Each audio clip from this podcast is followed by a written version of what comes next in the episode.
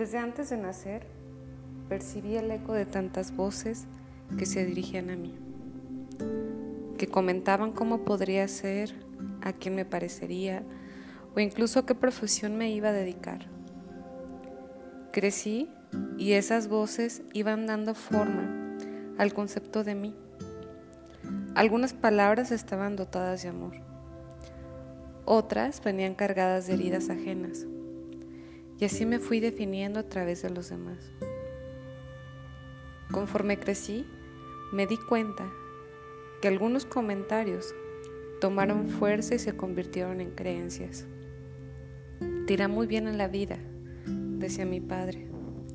Eres un egoísta, susurraba otra de esas voces.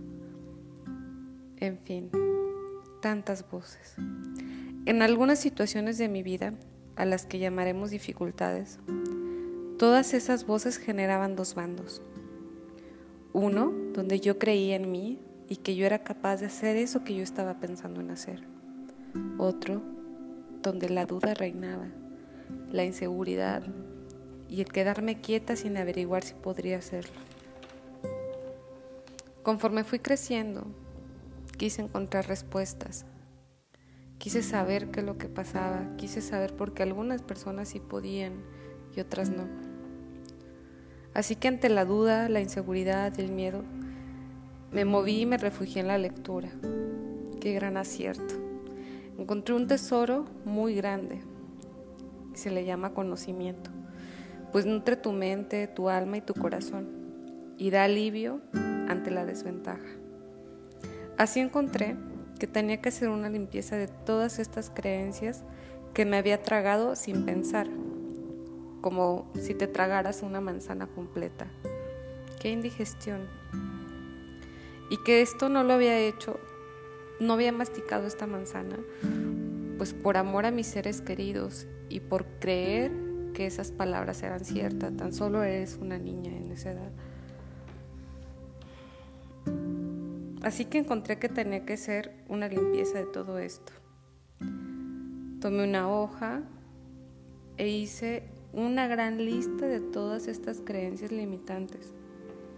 Desde no eres tan bonita, mm, tú eres mujer, no podrías hacer eso. todas estas creencias limitantes que pude haber recibido. Y a un lado anoté quién o de dónde pude haberlas tomado. Y en un ejercicio imaginé a cada una de estas personas y les regresé su creencia, sin juzgar, simplemente entender que no habían dado más que lo que había en ellos. Había sido yo un espejo de todo eso. Así que perdoné. Regresando a cada quien lo suyo, empecé a generar principios. Y yo creo que entre los principios más fuertes que tengo es yo soy la responsable de mi bienestar. Esto me ha ayudado para poner un límite ante situaciones que antes yo rebobinaba y rebobinaba y que no generan más que sufrimiento. Es tomar responsabilidad de nuestra propia existencia. Yo te cuento todo esto porque todos hemos recibido estas creencias que se llaman introyectos. Repito, es como si te tragaras la manzana completa sin masticar. Y puedes detectar los introyectos cuando así tal cual te genera una indigestión emocional, un malestar. Podría ponerte un ejemplo. Alguna persona recibió una creencia ajena de que tal vez sola no podía ser feliz y se la tragó, se la creyó.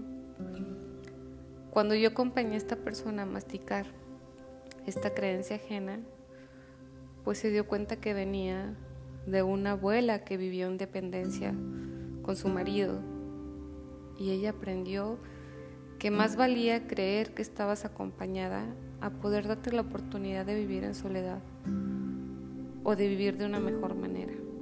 Masticando todo esto, esta persona que yo acompañé pues generó su propio principio de que ella decidía acompañarse con alguien que realmente pudiera acompañarla, hablo de pareja, y que también decidía darse la oportunidad de vivir su soledad desde la mejor manera. Desde ver una película ella sola con palomitas, lo cual resultaba imposible hacerlo. Desde salir a caminar sin tener que ir acompañada. En fin, puede haber muchas historias. Yo en esta ocasión te lo cuento porque te estoy haciendo una invitación a que revises todos estos introyectos que puedas tener, que se ven con estas creencias limitantes que te impiden ir hacia donde quieres ir, atrás de tus sueños, atrás de esa persona que te ha gustado, este, a moverte a pedir un mejor empleo, etcétera. Pueden ser muchas situaciones. Así que te invito a que te eches un clavado a tu interior y cheques que puedes mejorar y que si detectas alguna, se la devuelvas. No hablo que lo hagas realmente, sino en un ejercicio de, de fantasía, de imaginación. Coloca un cojín frente a ti, una silla vacía frente a ti y dile, ¿sabes qué? Fulanita, fulanito, tía, tío, padre, madre, porque muchas veces son nuestros seres queridos los que los recibimos. Toma, esto es tuyo y a partir de ahora yo decido y generas alguna frase que vaya acorde a ti, que te ayude a moverte. Claro que este está nada más un ejercicio y sería genial que pudieras recibir un acompañamiento terapéutico, es decir, que acudieras con algún psicoterapeuta, con algún psicólogo que te acompañe a este proceso de descubrimiento para que averigües quién realmente eres y no quién te dije. Y, y no qué te dijeron que tenías que ser. Por ahí va. Así que de esta manera me despido y espero que te haya sido útil el siguiente podcast. Gracias y que tengas un gran día.